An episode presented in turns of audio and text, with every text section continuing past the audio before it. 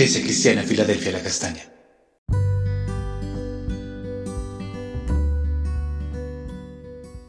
Buenos días, inteligente Iglesia Filadelfia La Castaña, una puerta abierta en el cielo. Hoy en nuestro devocional hablaremos acerca de los buenos y de los malos gobernantes, la diferencia que hay entre ellos. Leemos en Proverbios el capítulo 11, versículo 14. Lo leo en la versión lenguaje actual. Sin buenos gobernantes, la nación fracasa. Con muchos consejeros puede salvarse.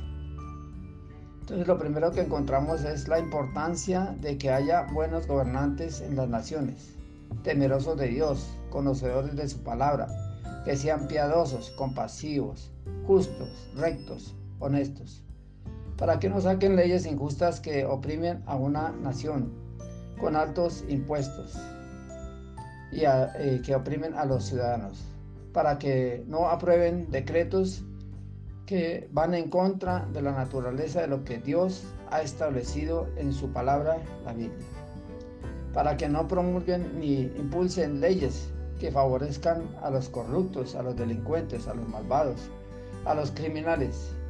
Y para que no firmen eh, contratos, ni prebendas, ni negocios que eh, desangran las arcas de una nación. Por eso dice en Proverbios 29, 2, la parte A. Cuando los justos prosperan, el pueblo se alegra. Entonces, cuando los justos gobiernan, dominan o, prospera el pueblo y se alegra. Hay bendición, hay trabajo, hay progreso, hay riqueza. Pero lo segundo que podemos analizar aquí es el polo opuesto, cuando los injustos, los malvados, los corruptos, los impíos, los que eh, no conocen de Dios ni tienen el temor de Dios, gobiernan, expiden leyes injustas que oprimen a, los, a las naciones, que van en contra de lo establecido por Dios, eh, como el aborto, la eutanasia, el libre desarrollo de la personalidad, y que favorecen a los corruptos, a los delincuentes, a los violentos, a los traficantes, a los criminales, que destruyen a una nación, a la sociedad, a la familia, los sueños de las personas, de los jóvenes que están estudiando. Por eso la segunda parte de, Proverbios 29.2 dice que cuando los impíos gobiernan, el pueblo gime. Entonces el pueblo se entristece, el pueblo se abate y tiene que salir, eh, emigrar de esas naciones. Y es el tiempo que estamos viviendo actualmente, como lo vemos en otras naciones.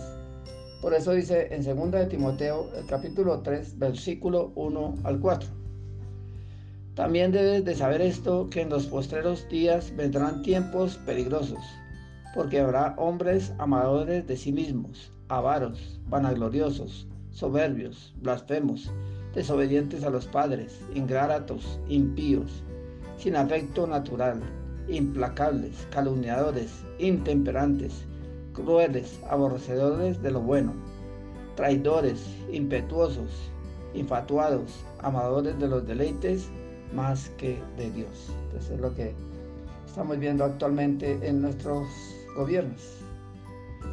Y por eso es que debemos de orar para pedirle al Señor que haya una multitud de buenos consejeros en los gobiernos, honestos, piadosos, compasivos y justos, como dice en 1 Timoteo, capítulo 2, versículo 1 y 2. Exhorto ante todo a que se hagan rogativas, oraciones, peticiones y acciones de gracias por todos los hombres, por los reyes y por todos los que están en eminencia, para que vivamos quieta y reposadamente en toda piedad y honestidad. Entonces es nuestro deber eh, orar por estas personas para que el Señor sea tocando sus vidas, sus, sus corazones, para que toda la nación sea salva para que el Señor haga justicia por esos gobernantes malvados y corruptos, como lo dice allí en Proverbios el capítulo 29, versículo 16. Cuando prospera el impío, prospera el pecado, pero los justos presenciarán su caída.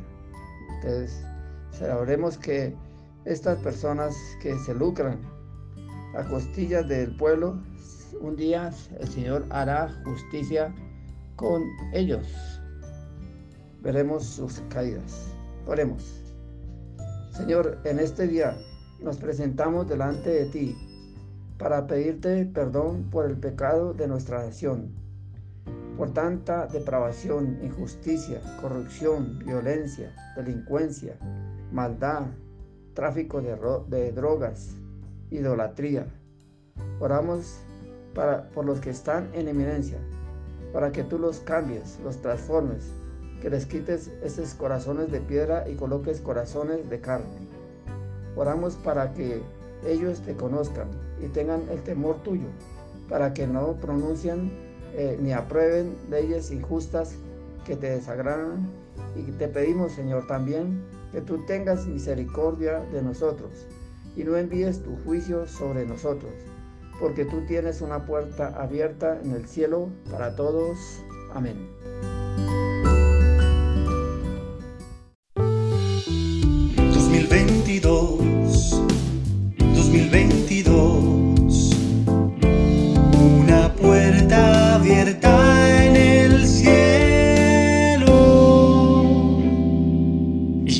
Iglesia Cristiana Filadelfia La Castaña.